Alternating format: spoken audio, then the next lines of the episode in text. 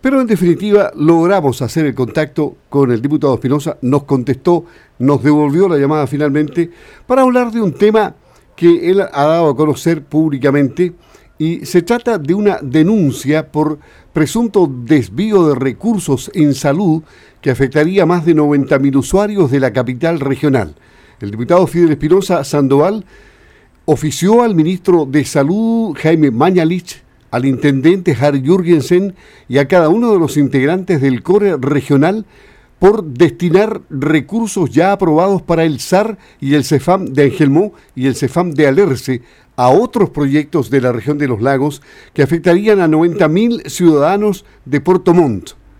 El diputado además señala que a raíz de su denuncia los cores de la región de los lagos solicitaron para los próximos días una reunión con las dirigentes de la Unión Comunal del Consejo de Desarrollo de Salud Primaria Urbana. ¿Cómo está, diputado? Buenas tardes. ¿Cuál es la situación y qué tan grave a su juicio es este tema? Muy buenas tardes, un gusto saludar, por cierto, a todos los, auditores de, de Radio Sago.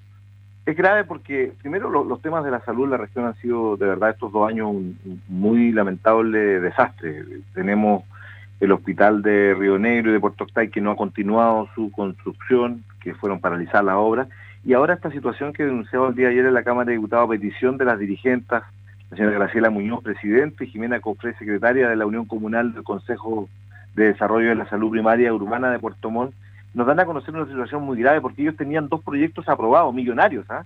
Estamos hablando de proyectos de 12 mil millones de pesos, 7 mil 600 millones para el nuevo para el nuevo CEFAM ISAR de Angelmó, que tiene más de eh, más de 33 mil, eh, más de 50 mil usuarios, perdón, más de 50 mil usuarios, y también recursos que estaban ya aprobados para el CEFAM de Alerce. Y estos recursos de la noche a la mañana desaparecieron porque eh, llegó el intendente y en un core determina que se van a destinar para la construcción del hospital de Chaitén y que será el Ministerio de Salud el que va a poner los recursos para estas dos obras. Y eso es actuar con una inocencia que raya en la negligencia, disculpe lo, que estoy diciendo. ¿Sabe por qué? Porque Santiago siempre nos hace lo mismo, el centralismo de este país.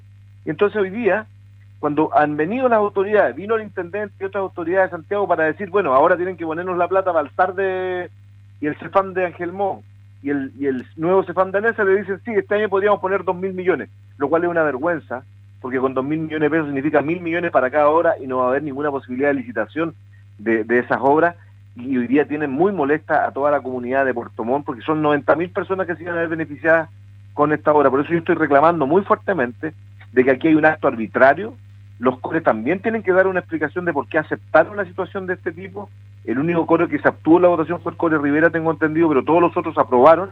Y eso a mí me sorprende porque esto no corresponde, no, no ocurre. Un proyecto que tiene fondos asignados, como estos dos proyectos, no pueden ser objeto de una modificación de este tipo para dejarlos sin recursos y dejar que Santiago decida. Más allá, más allá de lo que usted ya dijo recién, ¿cómo calificaría esto? Eh, habló de, de, se actuó inocentemente. Eh, ¿Hay una negligencia o, aquí nos pasaron la maquinaria por encima desde el centralismo?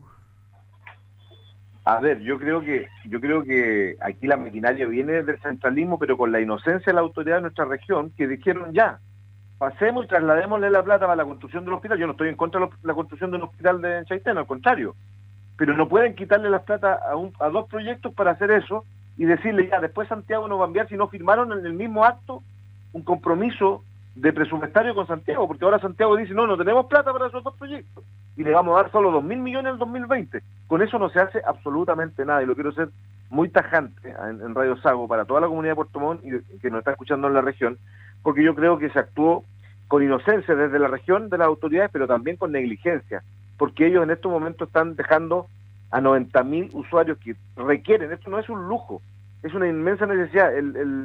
Las condiciones en las cuales está trabajando la gente en Alerce y en, en son eh, deficitarias para los, para los cientos de trabajadores de la salud. Aquí también hay una dirigencia de la Dirección de Salud de, de la Municipalidad de Puerto Montt. Lo digo con todas sus letras porque estos señores tenían esta información en abril del año pasado.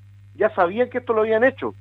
Y recién las dirigentes de la Unión Comunal del Consejo de Desarrollo de la Salud se enteran en enero, o sea, de abril del 2019, sabiendo esto, no le informaron a la comunidad lo que hicieron a espalda de la comunidad. Y eso nos parece que los tiempos que estamos viviendo es algo inaceptable. Así que yo estoy solicitando una audiencia con, el ministro Mañalis, pero para que se busque una solución y no un parche. Lo que quieren hacer con los dos mil millones de entregarle a Puerto Montt dos mil millones es una, es una burla para la gente de Puerto Montt. ¿Pero esto ha ocurrido en otros puntos del país, la redestinación de fondos? O sea, se pueden, por supuesto que han ocurrido, porque aquí hay convenios de programación de por medio, pero lo que no puede ocurrir es lo que hicieron las autoridades de Puerto Montt, es decir, en el mismo acto traspasar las platas que estaban destinadas a estos proyectos para otro proyecto y no tener la firma del ministro con el compromiso de que ya estaban los fondos para ser invertidos desde Santiago en estas dos obras. Es decir, hicieron lo mismo. Mira, voy a dar un ejemplo. Para la Marea Roja ocurrió algo similar. Hicieron gastar plata del Fondo de la del Fondo Nacional de Desarrollo de la Región, que son nuestras obras para las comunas, para las 30 comunas, y dijeron después las devolvemos. Y ocurrió lo mismo. Después el centralismo de Santiago empieza a dar vuelta, a dar vuelta y no nunca responde. Así que yo eh, le pido al intendente Jürgensen que se haga responsable de esta situación y que venga a tocar las puertas de Santiago, así como él solicita plata para más guanaco, para más represión policial, que venga a pedir plata a Santiago para la salud, porque la salud es lo principal que nuestra población requiere. Diputado, el tiempo nos alcanza. Finalmente, porque queda claro todo lo que usted está planteando en torno a este tema, eh, personalmente no se lo ha planteado al intendente, ¿no?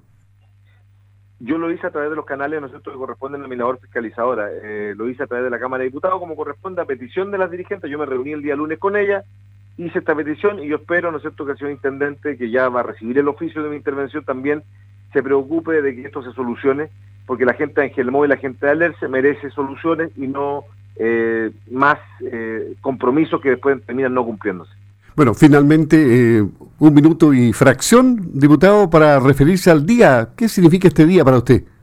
Muy importante porque son 30 años, 30 años de que se recuperó la democracia, donde han habido avance importante para Chile. Recibimos un país con un 40%, 42% de, de, de nuestros compatriotas viviendo bajo la línea de pobreza, pero que es un país que la ciudadanía hoy día nos ha dicho que requiere mucho mayor profundización y por lo tanto, por eso estamos trabajando muy fuertemente para que el 26 de abril triunfe el apruebo en la nueva constitución y desde, ese punto de vista logremos sacar muchas trabas que tiene la constitución actual y que impiden cambios y transformaciones más profundas para que los chilenos vivan eh, mejor.